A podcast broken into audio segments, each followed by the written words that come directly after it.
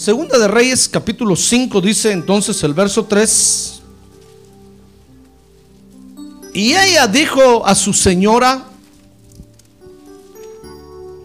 si mi señor estuviera con el profeta que está en Samaria, él entonces lo curaría de su lepra.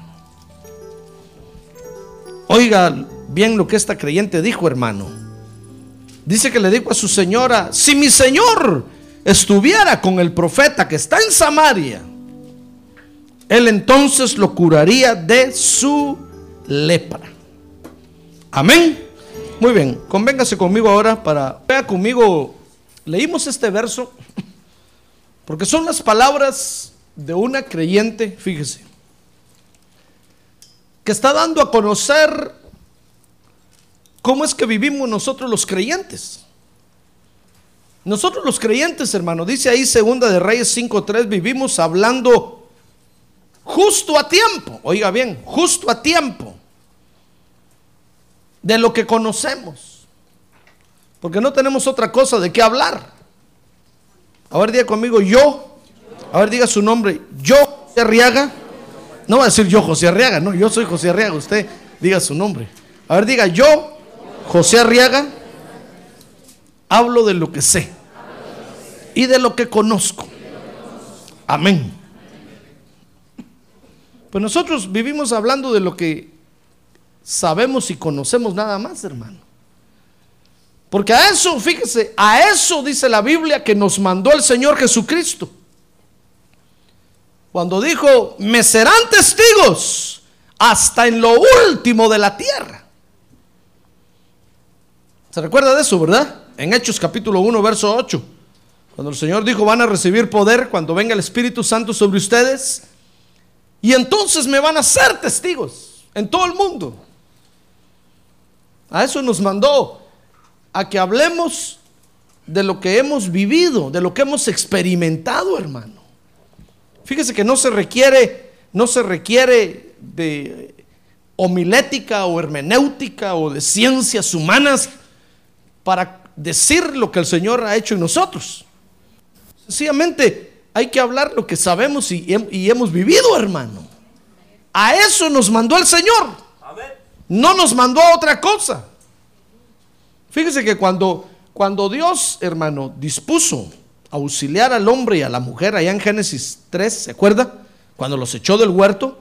Antes de echarlos del huerto, dice Génesis 3:15, que les prometió un Salvador.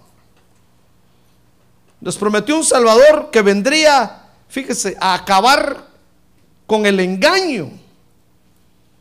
Porque acababan de engañar a Adán y a Eva. Dice la Biblia que la serpiente los había engañado y cuando Dios vio el vil engaño, hermano, Dios dijo, no, tengo que acabar con esto. No es posible que el enemigo vilmente engañe a mis creaciones. Y entonces en Génesis 3:15 Dios le prometió al hombre y a la mujer que de su simiente iba, se iba a levantar un salvador. Se iba a levantar un salvador y Posteriormente, fíjese, apareció, aparecieron los profetas anunciando la venida del Salvador. Por ejemplo, dice Isaías capítulo 11, verso 4 y 5, que ese Salvador iba a venir para juzgar con justicia en la tierra. ¿Sabe qué era lo que iba a venir a juzgar con justicia? Pues iba a venir a juzgar el pecado en la carne de los hombres. Eso era lo que venía a juzgar no venía a juzgar otra cosa sino el pecado. Dice Isaías capítulo 61, verso 2, que venía a proclamar el año agradable del Señor. Y dice Isaías 61, 3, que venía para llenar de belleza a los que le creyeran, para llenarlos de alegría, para ponerles un manto de alabanza a los que lo recibieran en su corazón. ¡Ah, gloria a Dios! ¡Gloria a Dios!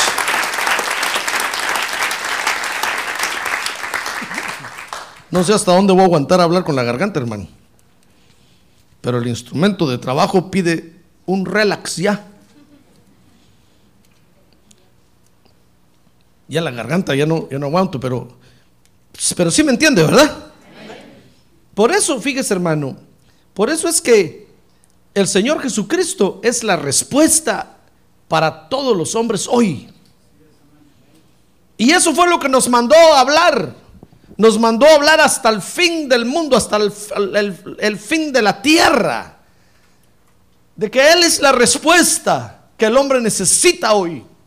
Él es lo que nuestra alma está necesitando. El agua que nuestra alma necesita se llama Jesucristo. Para saciar la sed de nuestra alma. Para sanar nuestra alma. Para restaurar nuestra alma. Para salvar nuestra alma. Démosle un buen aplauso al Señor esta mañana. Gloria a Dios. Gloria a Dios.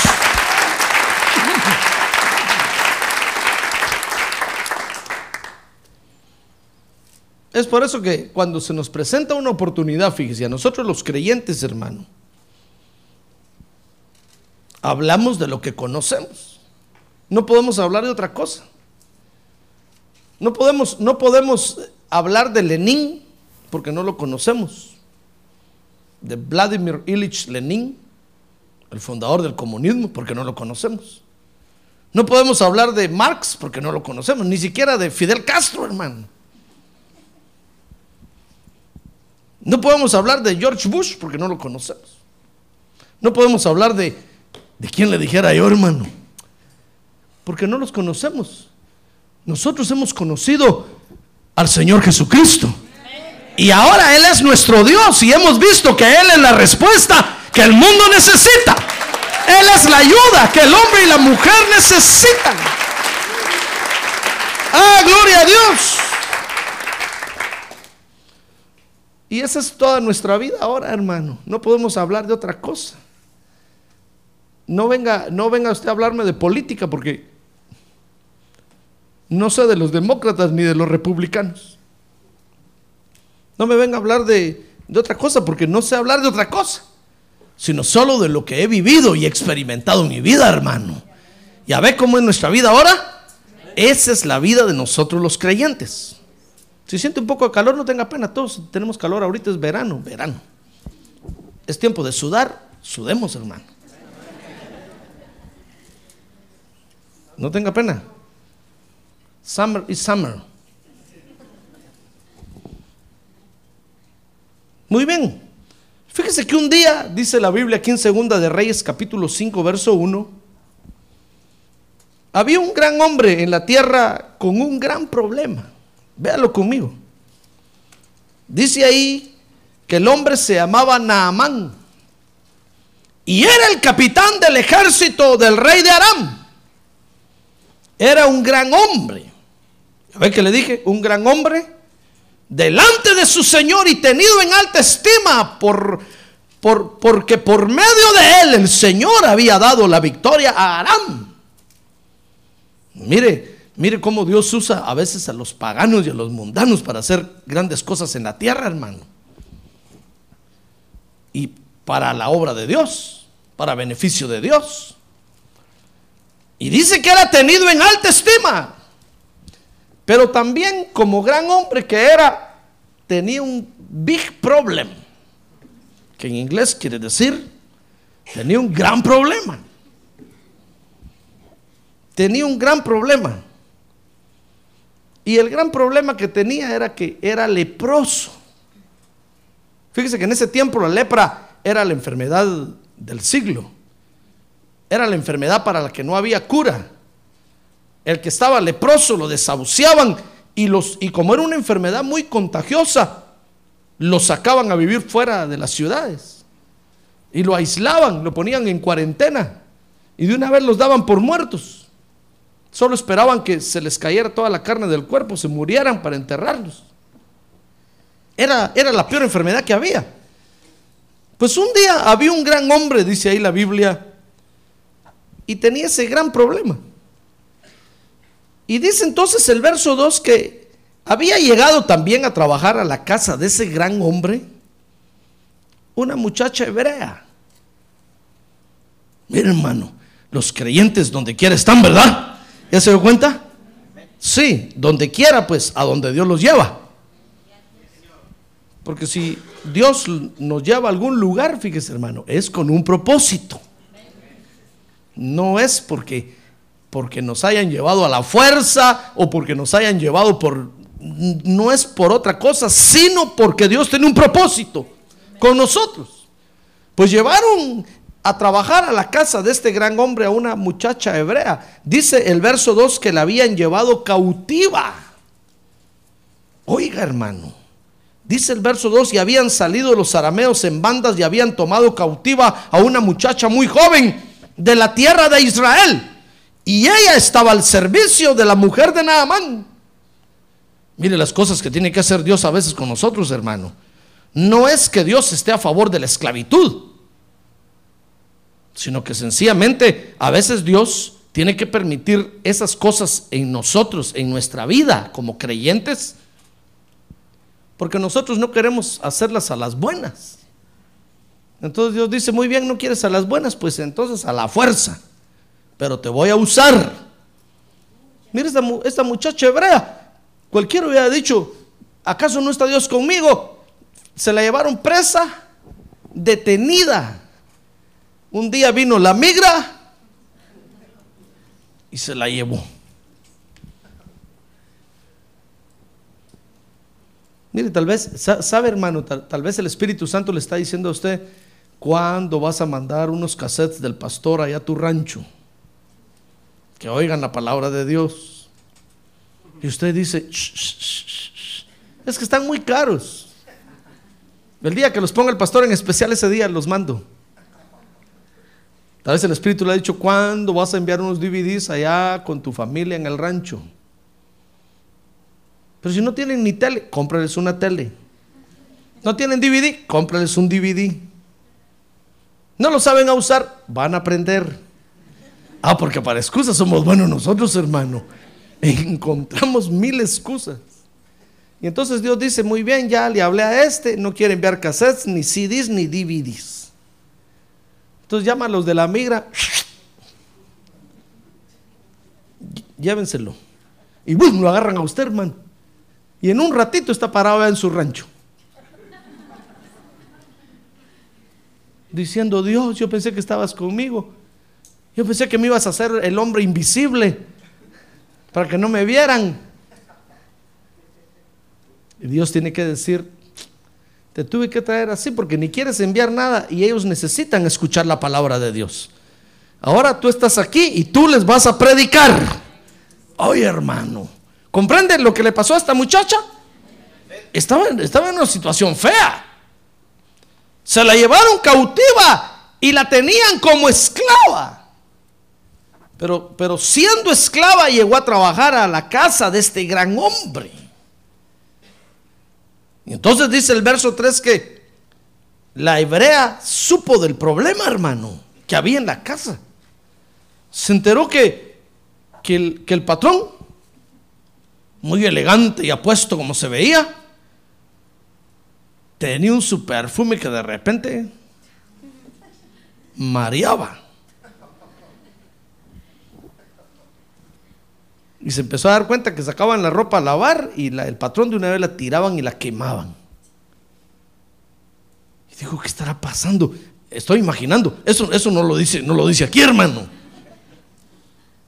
No me va a pedir el verso.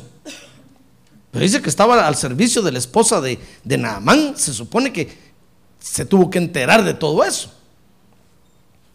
Se enteró del problema y entonces enterándose del problema que había, dispuso a hablar de lo que conocía. Por eso le digo, hermano, nosotros vivimos hablando justo a tiempo. Es decir, hay que encontrar el tiempo justo para hablar. ¿Se acuerda que cantamos el canto ese que dice, me salvó justo a tiempo y yo le alabaré? ¿Por qué Dios lo salvó a usted justo a tiempo? Porque hubo una persona que estuvo velando el tiempo. Y usted no le daba entrada, no le daba entrada. Y de repente le dio entrada y dijo, hoy es mi tiempo. Y ¡bum! le habló de Cristo. Y ese día usted aceptó a Jesús como Salvador. Ay, ahora viene y canta, me salvó justo a tiempo. Ay, gloria a Dios. Y ahora cantamos, mira lo que hizo Dios, mira lo que hizo Dios. ¿Cómo dice el canto? Tocó mi mente, sanó mi cuerpo, me salvó justo a tiempo y yo le alabaré. ¿Por qué no llegó un minuto antes o un minuto después? Dios tuvo a una persona, un hebreo, espiritual, esperándolo a usted ahí, velándolo, venadeándolo, hermano viendo qué horas pasaba a usted, cuando de repente lo vio, dijo, hoy es el tiempo, y le cayó encima y le habló de Jesucristo. Así estaba esta, esta muchacha, dijo, este pobre patrón sí que anda, pero muy mal. Acuérdense que la lepra en la Biblia es figura del pecado, hermano. Viéndolo ahora eh, espiritualmente, como figura para nosotros diríamos que estaba trabajando en la casa de una familia donde, donde el papá tenía unos problemas de pecado terribles, horribles. Saber que miraba la, creyente ahí, hermano, miraba que el patrón hacía y deshacía y callada la boca, pero dijo, voy a encontrar el tiempo cabal cuando le voy a hablar. Y sin duda llegó el tiempo cuando tronó el asunto, hermano.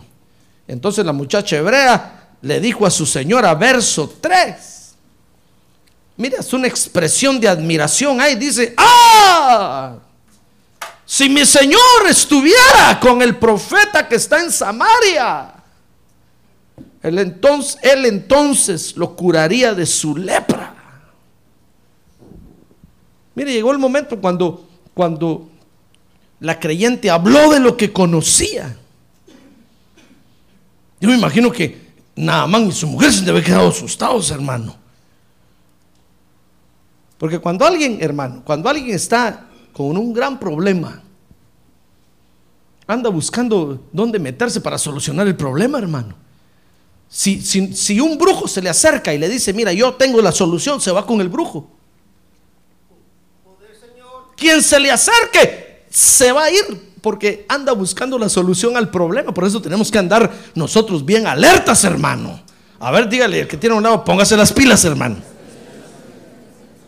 Póngase las pilas. No se duerma. Si se duerme a la hora del culto, pues está bueno, pero no se duerma en su trabajo, hermano. Ni se duerma a donde sale. Esté con las pilas puestas, alerta, ever ready. Siempre listo esté ahí atento.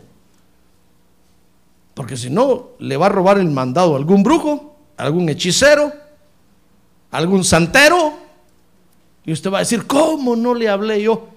¿Cómo no? Ya se lo llevaron los otros, hermano. Y se lo llevaron al infierno. Mire, esta muchacha hebrea sin duda estaba esperando la oportunidad y dijo, antes de que vengan los egipcios con su santería, antes de que vengan los babilónicos con sus religiones, antes que venga algún otro, voy a estar atenta. Cuando, cuando mi ama pegue un grito de desesperación, ahí voy a estar yo presente. Sin duda, cuando pegó el grito de desesperación, apareció la hebrea y le dijo, ay, si supieran el pastor que yo tengo en la iglesia. ¡Qué pastorazo! Si supieran que Dios en mi iglesia sana a los enfermos. ¡Ah, gloria a Dios! ¡Ah, gloria a Dios, hermano!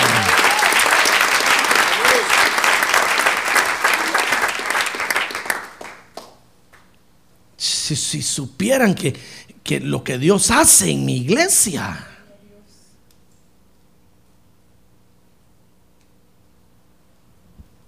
¿Ya ve cómo, cómo es que tenemos que hablar?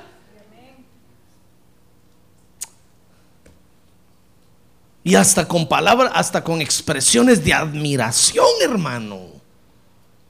Como diciendo, qué church la que tengo yo. Beautiful. Si pastor, y si me agarran de bajón un día, ¿qué voy a hacer? No hable nada, no diga nada, tápese la boca. Porque si lo agarran enojado, triste y hecho pedazos como se mantiene la mayor parte del tiempo, usted va a decir, ah, ni vayan a la iglesia, no sirve de nada, solo problemas hay. ese día mejor quédese en su casa, no vaya a trabajar. Pero como le dije que tiene que estar listo y atento, tiene que tener unas buenas expresiones en su boca, hermano. Porque va a llegar el momento, le va a llegar el momento, ahí va a ver. Le va a llegar el momento cuando alguien en problemado se le va a acercar a usted y usted va a tener que decir, ¡ay! Si conocieras al Cristo que yo conozco. ¡Ay, gloria a Dios! Si conocieras al Salvador que yo tengo. Si tan solo vinieras a la iglesia a adorar a Dios, a escuchar la palabra de Dios, Dios te sanaría de ese gran problema que tienes. Fíjese que lo tremendo de esto, hermano, oiga bien, oiga bien. Lo tremendo de esto es que Dios nos respalda cuando nosotros hablamos bien de Él, hermano.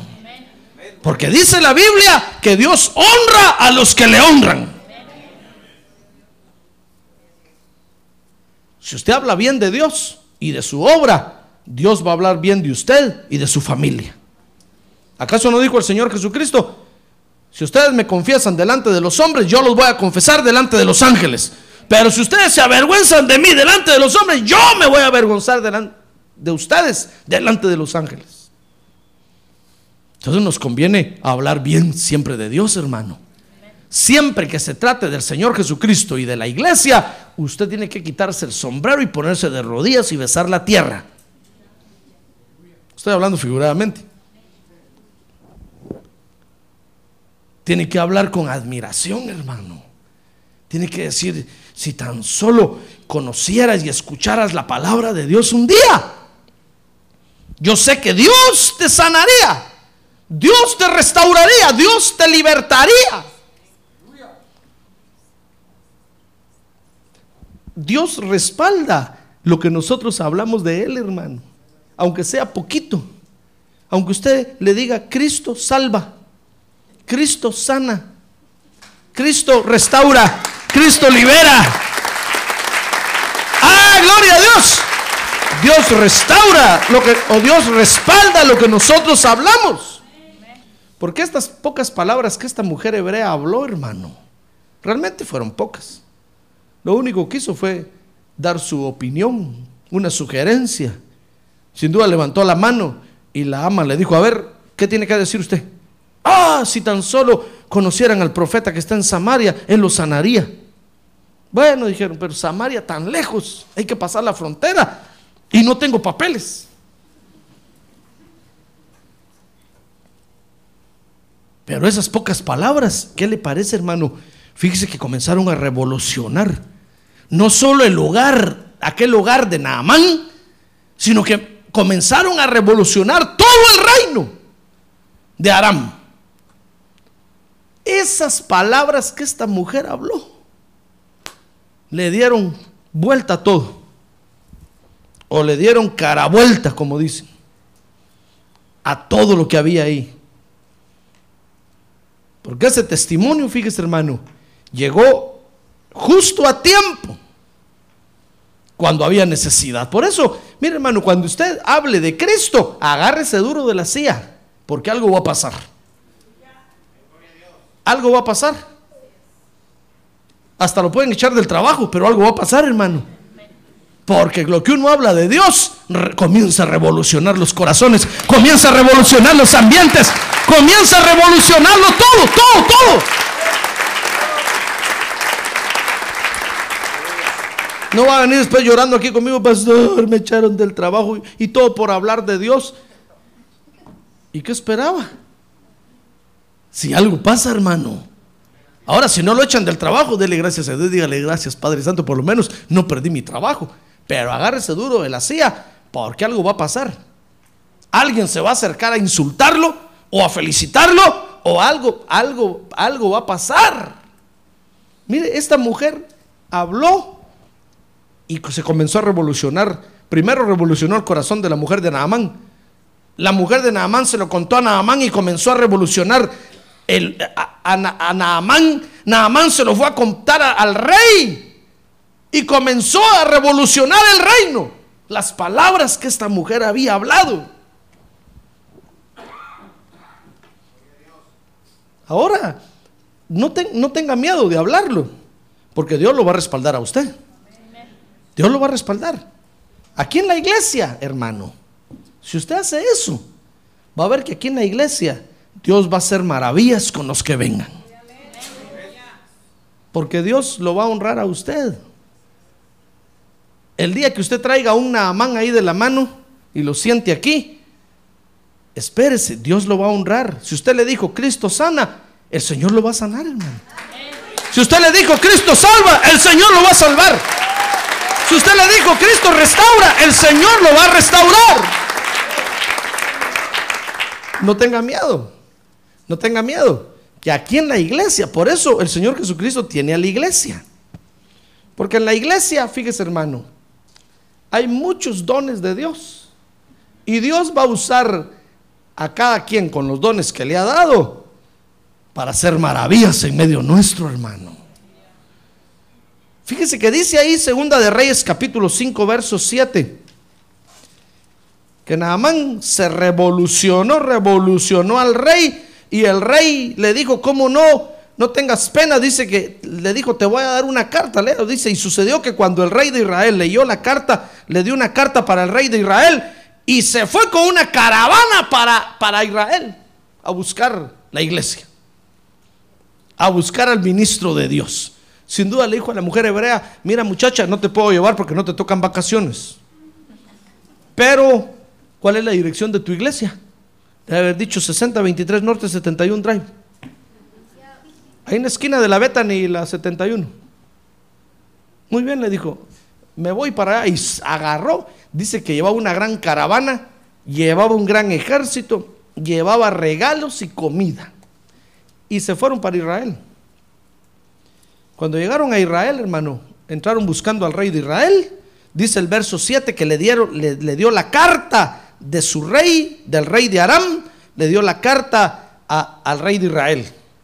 Y cuando el rey de Israel leyó la carta, oiga hermano, rasgó sus vestidos y dijo, ¿acaso soy yo Dios para dar muerte y para dar vida?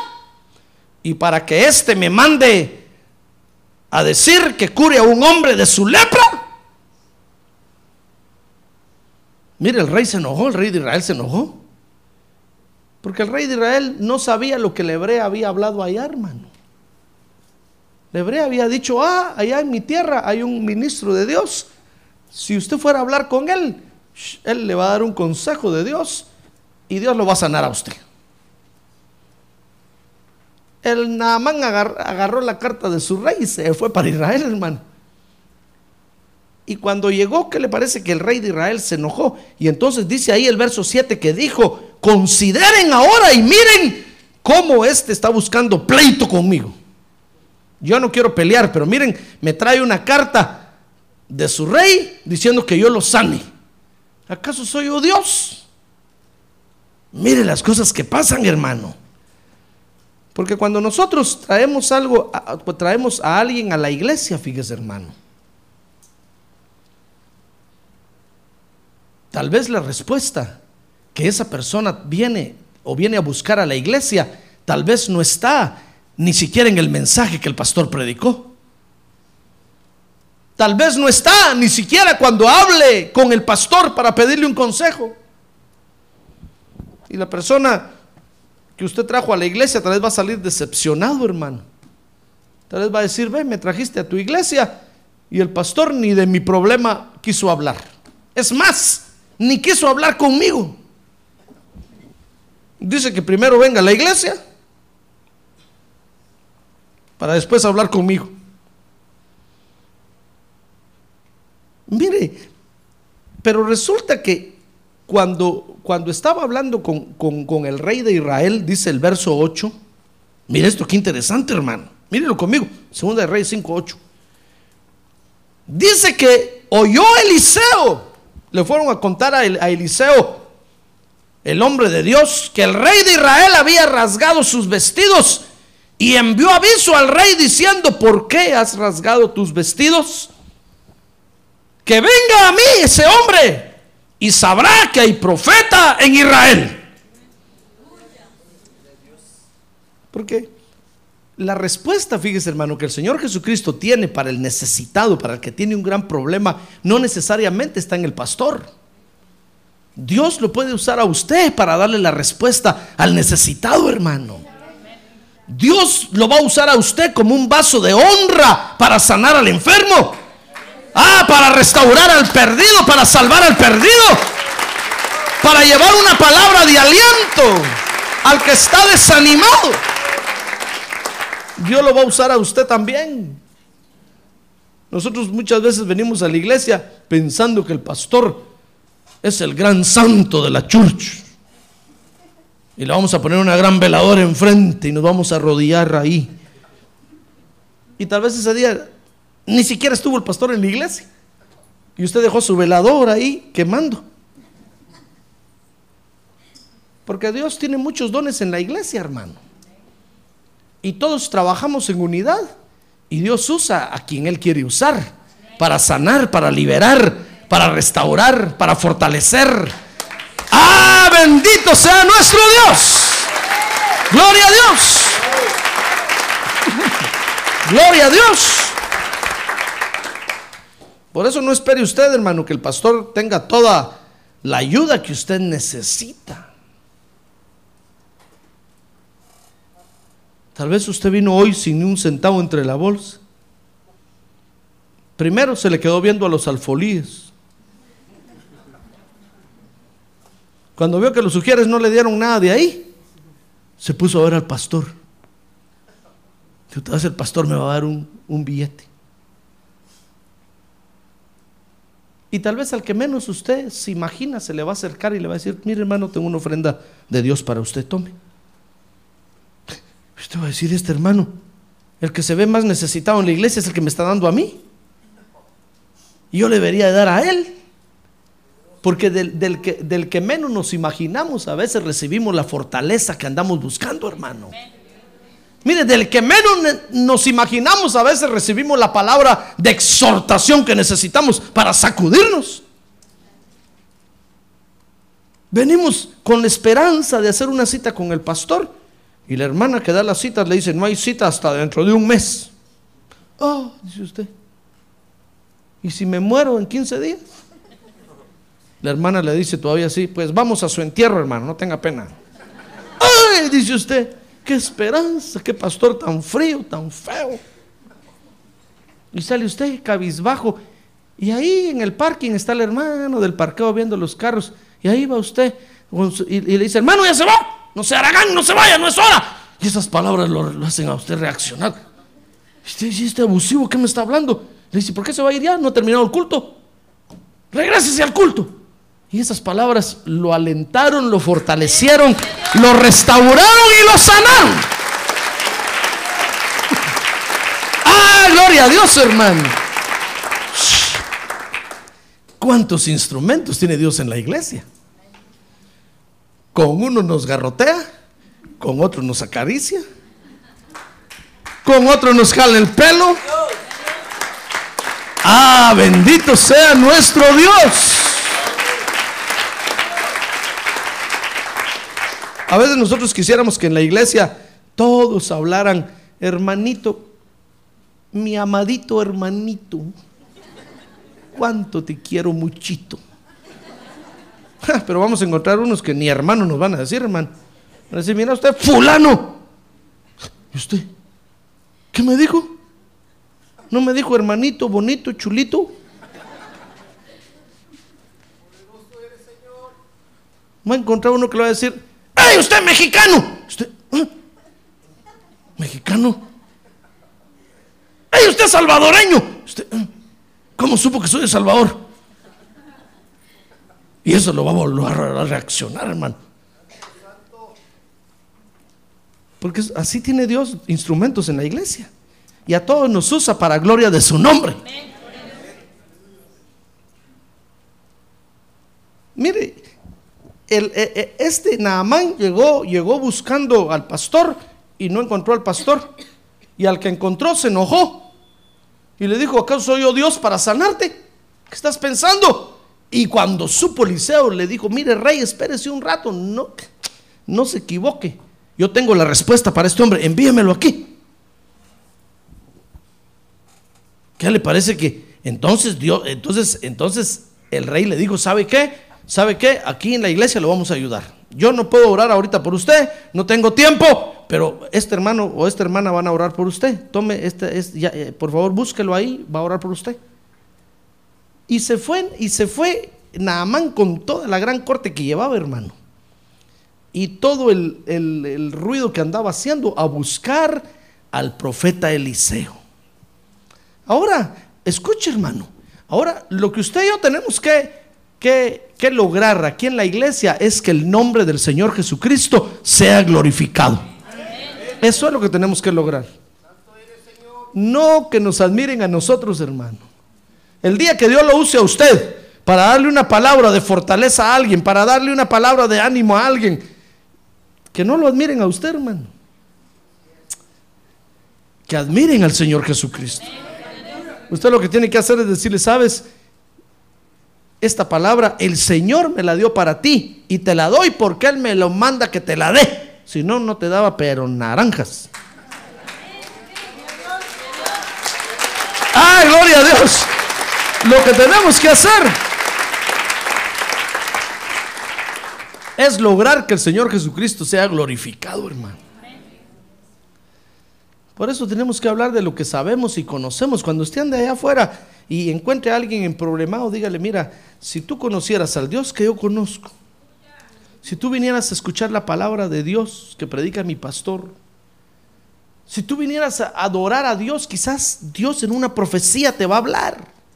Tal vez en una visión, mi pastor, tal vez, o alguien te va a mirar y va a tener la solución a tu problema. Venga a la iglesia. Y, viniendo a la iglesia, le, digo, le decía, nosotros tenemos que lograr que el Señor Jesucristo sea glorificado, hermano. Porque acuérdense que es Él el que nos envió. El mensaje es de Él. Y las maravillas Él las hace. No las hacemos nosotros. Él nos usa por su misericordia. Ahora, para, para lograr eso, y es, eso, es esto de lo que le quiero hablar realmente, hermano. Fíjese que tenemos que pasar un proceso. Tenemos que pasar un proceso porque el que viene con un gran problema, a veces quisiera ver la solución ya, ya. ¿Acaso no le pasa a usted? Que cuando eh, tiene alguna necesidad viene a la iglesia esperanzado y quisiera que esa noche firmar el contrato del nuevo trabajo de una vez. Usted viene conmigo y me dice, mire pastor, traigo mis tarjetas de landscaping. Tenía unas aquí, las, las, dejé. Traigo mis tarjetas de landscaping, por favor, ore por ellas, hermano. Y yo le digo, muy bien, a ver, siéntese ahí, Padre Santo, bendice estas tarjetas. Toca el corazón de los que la van a recibir, por favor. Y usted sale pensando, ya mañana ya 100 personas me van a llamar. Voy a hacer un schedule para toda la semana. Y pasó lunes, pasó martes, pasó miércoles, llegó el viernes y nadie lo llamó. usted dice, ¿y el pastor oró? Mejor no hubiera orado.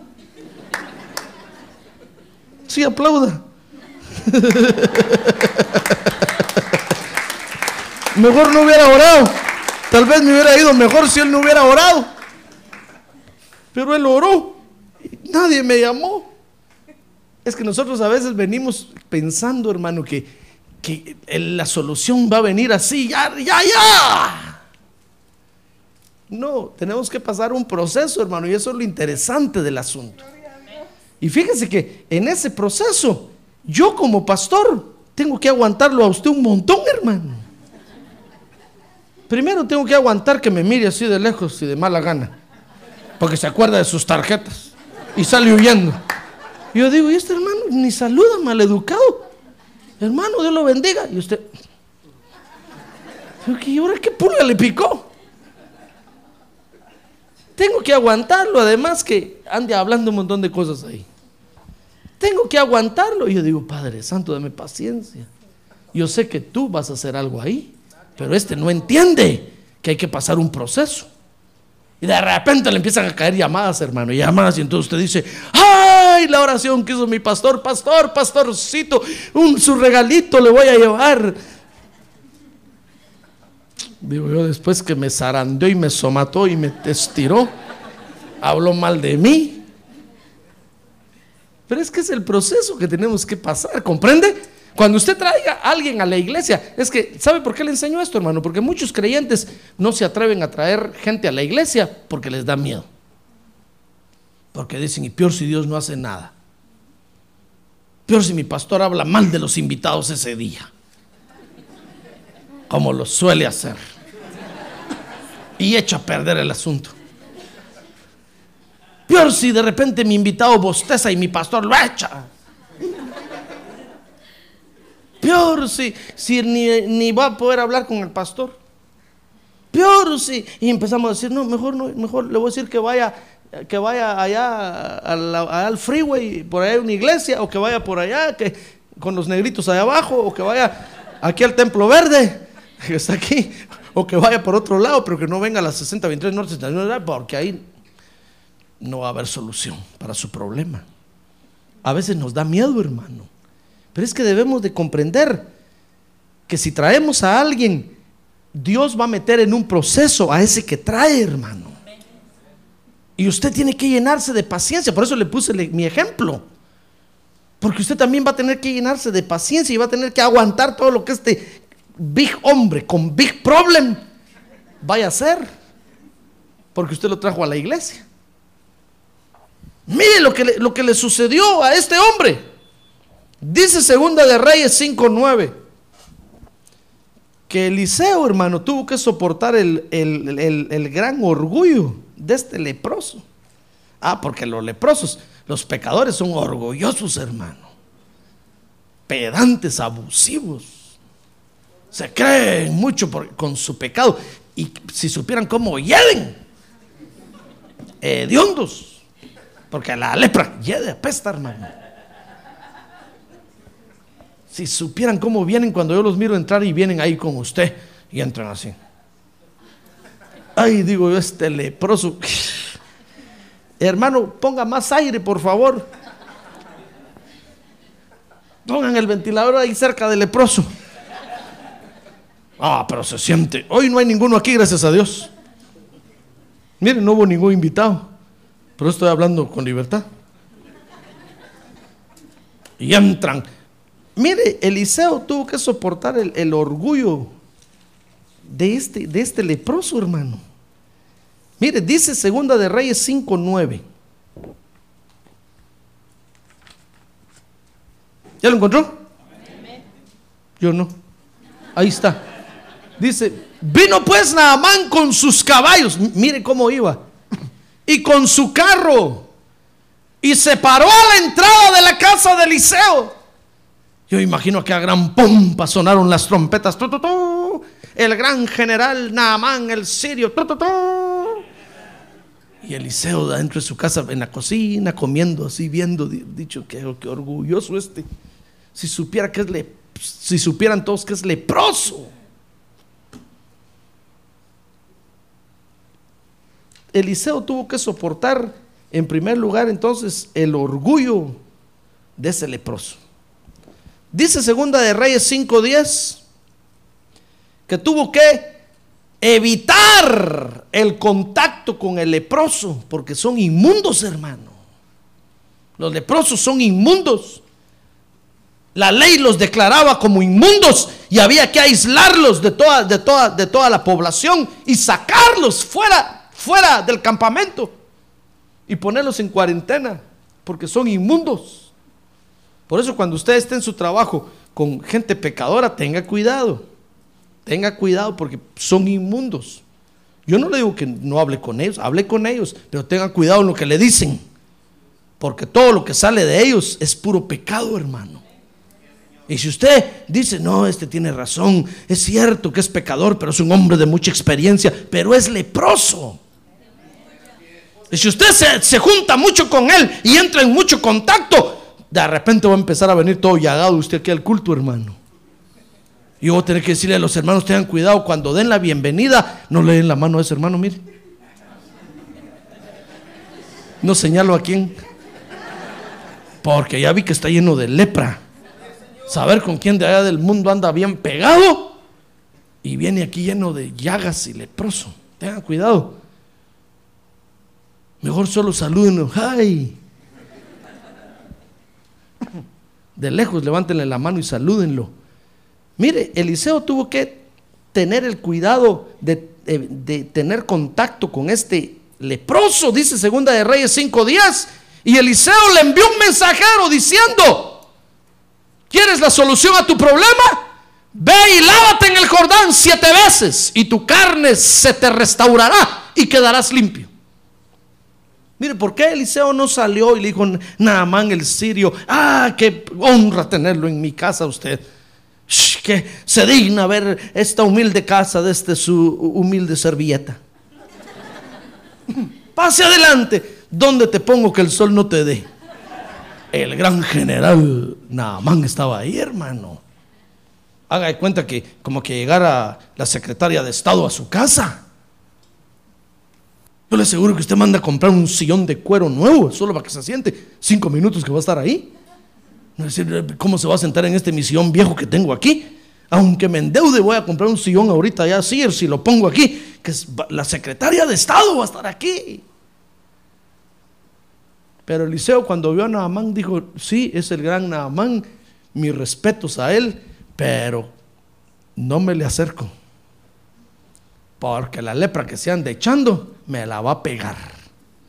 Y entonces le mandó a decir, disculpe general que no salga, pero no puedo hablar de cerca con usted, porque lo que usted tiene es altamente contaminante para mí y me va a dañar. Y entonces le mandó el mandado, mire de lejos, mire lo que tenemos que soportar, ¿se da cuenta? Primero tenemos que soportar el orgullo del leproso, hermano, que nos va a pasar los caballos por enfrente. Tenga paciencia. Después tiene que tener el cuidado de no entrar en mucho contacto con él. Eso quiere decir, no acepte usted que le cuente a usted sus problemas, porque lo va a cargar y lo va a votar, hermano. Mejor dígale, ¿sabe qué? Mire, yo, yo ya sé que usted tiene un gran problema. El problema se llama el pecado. No quiero oír ni dónde lo hizo, ni cuándo lo hizo, ni con quién lo hizo, ni, ni por qué, etcétera. No quiero oír nada. Vaya a la iglesia, oiga la palabra de Dios y el Señor lo va a alabar. Y no le digo siete veces, sino setenta veces siete. ¡Ay, gloria a Dios! Eso es lo que usted tiene que hacer. Evite el contacto directo con el leproso porque lo va a envolver a usted, hermano. Después me venía a decir a mí, mire, pastor, usted tiene un miembro ahí en su iglesia, mentiroso, me estafó, me robó, abusó de mí, me ultrajó. Y usted va a decir, pastor, yo no hice nada.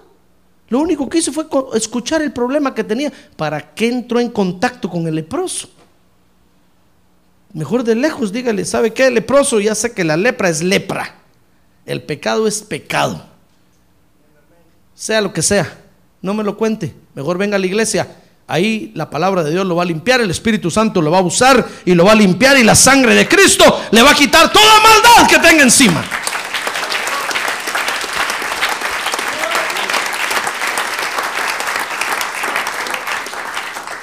Pero atrévase a, a traerlo, hermano. Mire, Eliseo tuvo que aguantarle el orgullo del leproso. Tuvo que evitar el contacto con el leproso. Dice segunda de Reyes 5:11 y verso 12. Que tuvo que soportar, tuvo que aguantar todo lo que el leproso habló, hermano. Como consecuencia del mensaje de Dios que le dio. Mire conmigo, 5:11 dice, pero Naamán se enojó y se iba diciendo, aquí yo pensé, seguramente Él vendrá a mí y se detendrá e invocará el nombre del Señor su Dios. Moverá su mano sobre la parte enferma y curará la lepra. Dice el verso 12, no son el Habaná y el Farfar, ríos de Damasco, mejor que todas las aguas de Israel. No pudiera yo lavarme en ellos y ser limpio. Y dio la vuelta y se fue enfurecido. Mire, cuando usted traiga a un gran hombre, a una gran mujer a la iglesia con un gran problema, porque así como es el sapo es la pedrada, hermano. Si es un gran hombre, también es un gran problema el que tiene. Y usted le diga, venga a la iglesia, escuche la palabra de Dios. Va a ver qué bonito predica mi pastor. Es muy elocuente. Habla con palabras muy difíciles. Ni se mueve del púlpito. Y ahí va a estar el, el gran hombre oyendo.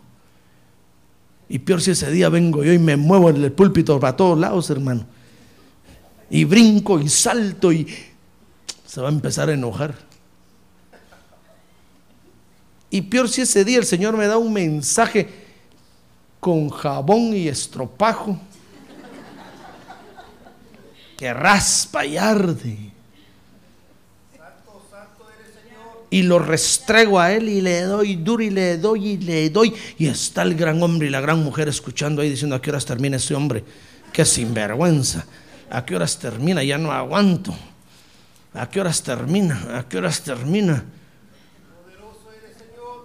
¿Sabe? Ese día usted va a tener que aguantar, oírlo en todo el camino para de regreso para su casa. Y le va a ir diciendo, pensé que tu iglesia era mejor pero son de esos extremistas, aleluyas, locos. Ese ni predicar sabe. Agarra la Biblia al revés. Interpreta la Biblia a su manera. Mira lo que dijo, eso no es cierto. Y usted ahí manejando en el carro, sí, sí, no, pero es mi pastor, yo lo quiero mucho. ¿Qué, ¿Qué pastor? Ese no es pastor, es arriero, es vaquero, cualquier cosa menos pastor. Pareciera que vacas y toros tiene ahí, no ovejas. Y usted todavía le hace, me. ¡Ah, gloria a Dios! ¡Gloria a Dios!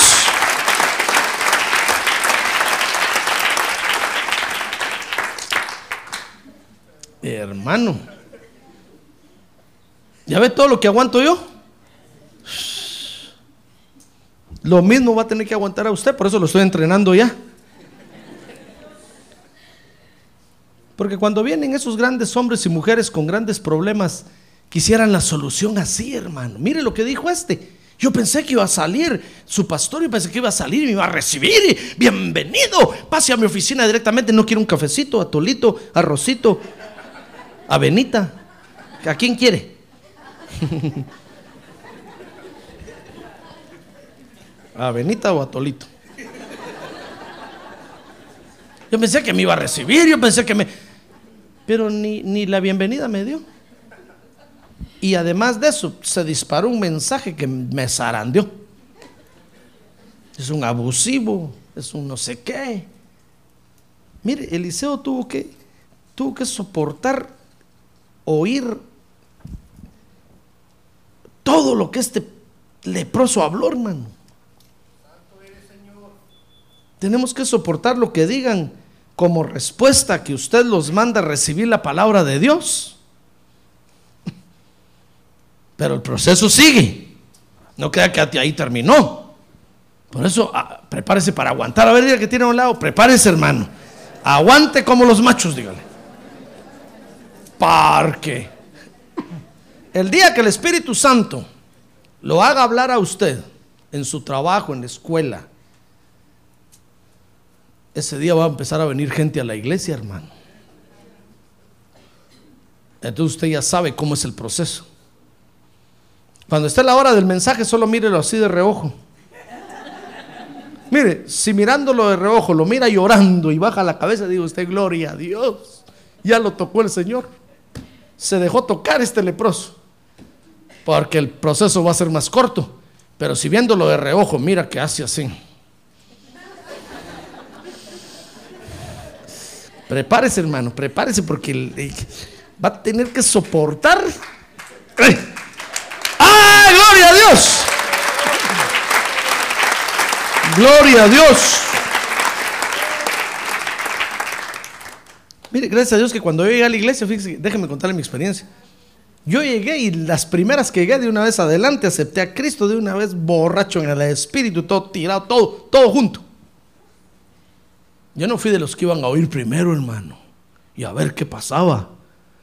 Pero hay quienes vienen a primero a ver, a ver qué, a ver cómo es el pastor, a ver cómo es la familia del pastor, a ver cómo son todos los hermanos en la iglesia. Y poco a poco vienen y poco a poco, hermano, tenemos que revestirnos de mucha paciencia. Hay que soportar su orgullo, hay que soportar o hay que evitar entrar en contacto con ellos por lo que hablan. Hay que aguantar y soportar todo lo que van a decir. Y hay que tener paciencia, fíjese hermano, porque el Espíritu Santo de Dios va a estar trabajando con ellos. Mire conmigo, Segunda de Reyes 5.13. Segunda de Reyes 5.13 dice, pero sus siervos se le acercaron y le hablaron diciendo, Padre mío, si el profeta te hubiera dicho que hicieras alguna gran cosa, ¿no la hubieras hecho? ¿Cuánto más? Cuando te dice lávate y quedarás limpio, dice el verso 14. Entonces él bajó y se sumergió siete veces en el Jordán, conforme a la palabra del hombre de Dios, y su carne se volvió como la carne de un niño pequeño, de un bebé, y quedó completamente limpio. ¡Ah, gloria a Dios! Gloria a Dios, hermano. Mire, este, este gran hombre que se burló del río Jordán, lo llamó río sucio, lo llamó río de desagüe. Y eso vamos a tener que soportar nosotros. Mire, esta gente que venga le va a decir a usted, esa tu iglesia tan fea, ahí están todos apretados, ni buen aire tienen. ¡Qué horrible! Mejor me hubieras llevado a otra iglesia. Ya he visto un gran templón por allá, que elegante, hasta sale en la tele. Tu iglesia es una camarita, tiene chiquita ya. Ni se ve. Usted va a tener que soportar, hermano, va a tener que decir, sí, pero ahí Dios me tiene, ahí me alimento y ahí estoy contento. Ahí Dios me habla, ahí Dios me visita. ¡Ah, gloria a Dios! ¿Cuántas palabras de desprecio van a decir, hermano? Y vamos a tener que soportar. ¿Sabe por qué? Le pido que soporte, hermano. No vaya a decir, pa, ya nunca más te invito. Patán abusivo. No solo estás leproso, morite. No, no, no, no, no. Tenga paciencia. Acuérdese que usted tuvieron paciencia un día, hermano. Acuérdese que yo tengo paciencia con usted. Tenga paciencia. ¿Sabe por qué? ¿Sabe por qué? Porque algo está haciendo Dios ya en esa persona, hermano. Ya Dios lo comenzó a limpiar. Ya Dios lo comenzó a convencer. De seguro que lo va a terminar convenciendo y se va a venir a zambuir en la palabra de Dios siete veces. Y va a salir limpio así como salió Naamán. ¡Ah, gloria a Dios! ¡Gloria a Dios! Al final Dios va a hacer lo que tiene que hacer y entonces el nombre de Dios va a ser glorificado, hermano. Mira, aquel día va a poder decir usted gracias, Padre, porque soporté a este leproso, inmundo, sucio. Ahora ya está limpio. Pero cuando lo traje, gracias, Padre, porque me diste paciencia. Y el leproso que ya está limpio lo va a mirar a usted y le va a decir, qué cosas grandes hace Dios, ¿verdad? Cómo Dios usa a su gente en la iglesia. A unos alentando, a otros fortaleciendo, a otros animando. Tal vez a algunos otros desanimando, pero a todos los usa, hermano. Démosle un aplauso al Señor. Gloria a Dios. A todos los usa el Señor. Ahora, ahora lo que hay que evitar, hermano, es que nos idolatren. Porque nosotros somos pecadores. Como le dijo Pedro a Cornelio cuando lo salieron a recibir y se pusieron de rodillas delante de él, levántense. Nosotros también somos como ustedes, pecadores. No siete suelas, pero un poquito menos de suelas. Somos pecadores. Lo que pasa es que Dios se digna usarnos y Dios nos usa en la iglesia a todos, hermano. Lo que tenemos que evitar es que nos idolatren. No va a decir usted, sí, sí, yo lo hice, va, véngase conmigo, vamos a ir a abrir una iglesia allá. Dejemos al José Arriaga ahí, vénganse conmigo, vamos a abrir una iglesia allá. Sí, porque Dios me usa a mí más que a él, ¿verdad? Sí, vénganse, vénganse. No, hermano. Mire, cuando, cuando usted ve que Eliseo le llamó a Naamán a que fuera a su casa, lo hizo con el permiso del rey. Si el rey le hubiera dicho, mira Eliseo, eh, yo no lo voy a mandar, que no, Eliseo le hubiera dicho que no venga. Pero los dones de Dios trabajan bien y en edificación cuando trabajan coordinados, hermano, en armonía, porque entonces se edifica el cuerpo de Cristo. Si Eliseo hubiera dicho, venga, me importa el rey, déjenlo, vénganse aquí conmigo, no hubiera salido bien el asunto, pero Eliseo le mandó a decir al rey, no le mandó a decir a Naamán, le mandó a decir, rey, ¿sabe qué? No se desespere. Yo tengo la respuesta para ese hombre, mándemelo aquí. Entonces el rey dijo, ¿cómo no? Eliseo Dios lo va a usar. Váyanse allá con él. Y entonces Naamán se fue a la casa de Eliseo. ¿Comprende cómo trabajan los dones? Hermano, hay que evitar que nos idolatren, porque estamos para edificar, no para destruir. Fíjese que cuando, cuando Naamán se sintió limpio, con eso va a terminar. Cuando Naamán se sintió limpio, salió del río Jordán, hermano, y fue a buscar a Eliseo y le dijo, mira, mira, Chayo, aquí tengo unos regalos para ti. Gracias por lo que me hiciste, gracias. Y entonces Eliseo le dijo, no, no quiero regalos de nada. Y cualquiera, fíjese que hasta Jesse, el ayudante de Eliseo, le dijo, mira, mire pastor, ¿por qué no recibe los regalos? Si usted le hizo un bien a este hombre, si Dios lo usó para hacerle un bien a este hombre, ¿por qué no recibe la ofrenda? Hasta Jesse se quedó perplejo, pero ¿sabe por qué no le recibía Eliseo, hermano? Porque este Naamán no estaba pensando en adorar al Dios de Israel, en agradecerle al Señor Jesucristo, sino que ¿sabe qué hizo? Le dijo, mira, mira Eliseo, está bueno, si no quiere los regalos, por favor regálame unos dos bultos de tierra de aquí, me la voy a llevar allá. Porque sobre esa tierra voy a presentar mis sacrificios a tu Dios allá. Pero eso sí, le dijo Chayo, no vas a pensar que voy a cambiar de religión. Voy a seguir adorando a mi Diosito allá en su templo. Voy a seguir con la Guadalupe, el San Martín de Porres. Voy a seguir con I, con todos allá. Y me voy a llevar un poco de tierra aquí de tu iglesia. Y la voy a poner allá en un, para adorar a tu Dios allá. Cuando Eliseo oyó eso, hermano Eliseo le dijo, no, no quiero ningún regalo. Llévatelo todo si te beneficiaste con mi Dios y no vas a venir más a la iglesia, no quiero nada tuyo. Porque hay mucha gente así, hermano, que solo quiere la solución de su problema y cuando Dios los bendice, ya no quieren venir a la iglesia. Entonces Eliseo le dijo, no, no, no, no, si no vas a venir a la iglesia y no vas a asistir aquí y vas a ser miembro aquí, andate, que te aproveche lo que Dios te hizo, que te vaya bien. Mire, tenemos que evitar que nos idolatren. Por eso, mire hermano, nosotros los hijos de Dios, a ver diga, yo soy hijo de Dios. Nosotros los hijos de Dios solo tenemos que hablar de lo que conocemos, hermano. Si usted conoce otras cosas, qué bueno que las conozca, pero no es eso lo que realmente cambió su vida. Tal vez usted dirá, pastor, yo sé de política. ¿La política cambió su vida? No. Entonces, ¿para qué va a hablar de eso? Ahora, si la política cambió su vida, váyase allá. Vaya a darle el corazón allá. Pero ¿quién cambió su vida? Le pregunto, ¿quién cambió su vida? Ah, Cristo, el Señor Jesucristo cambió su vida. Gloria a Dios. Gloria a Dios. Si el Señor Jesucristo ha hecho algo por usted, entonces hable de lo que usted conoce. ¿Sabe por qué? Porque ese tema sí lo domina usted, hermano. Nadie, le va a dar a tole con el dedo. Pero si usted habla de política, ¿qué tal no domina muchos términos ahí? Y va a aparecer otro más cabezón por ahí, le va a dar una zarandeada terrible. En cambio, si usted habla de lo que conoce, justo en el tiempo en el que hay que hablar, va a producir unos efectos terribles, hermano. Y entonces un día de estos que usted esté en el culto, va a ver así para su derecha y va a ver, va a ver a su amigo ahí. Usted va a decir, ¿este qué está haciendo aquí?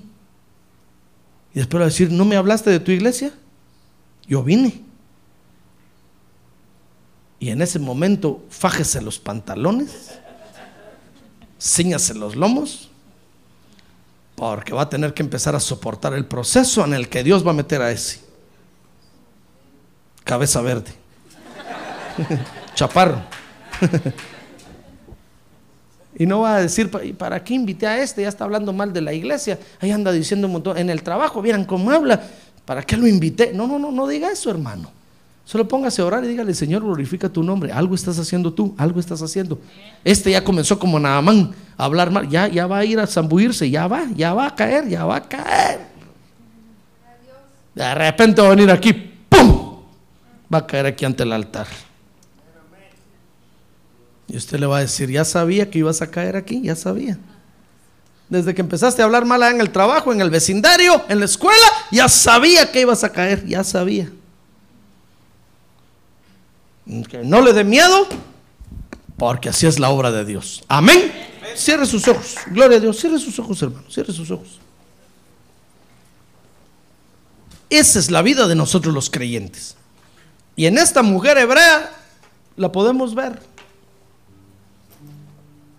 Estamos trabajando tal vez en trabajos que no nos gustan, hermano. Pero es que Dios nos tiene ahí con un propósito.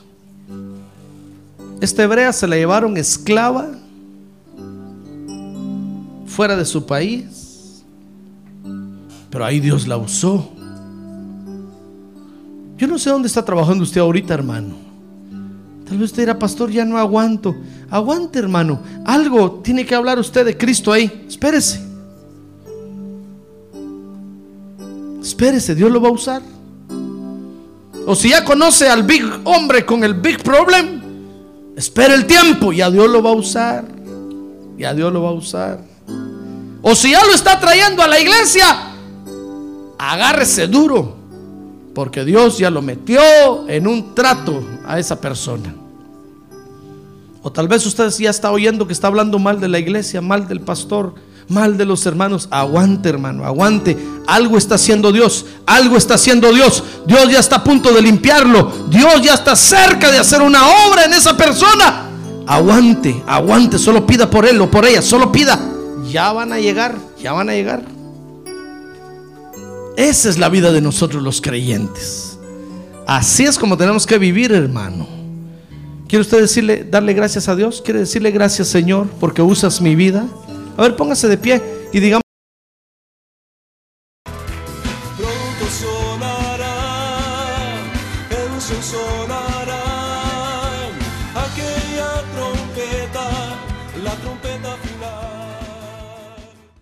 La Iglesia de Cristo de los Ministerios Llamada Final en Phoenix, Arizona, presenta su programa Llamada Final. Conscientes de que vivimos los últimos tiempos y que la humanidad necesita escuchar la verdad eterna de Dios, presentamos el siguiente programa con el pastor José Arriaga. Con ustedes, el pastor José Arriaga con el mensaje de la palabra de Dios.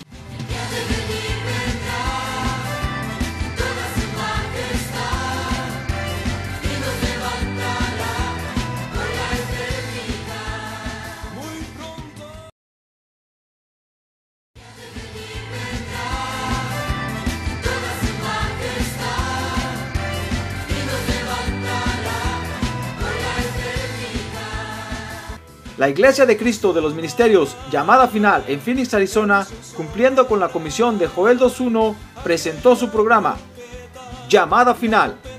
Esperamos que nos vuelva a sintonizar la próxima semana a la misma hora por esta emisora.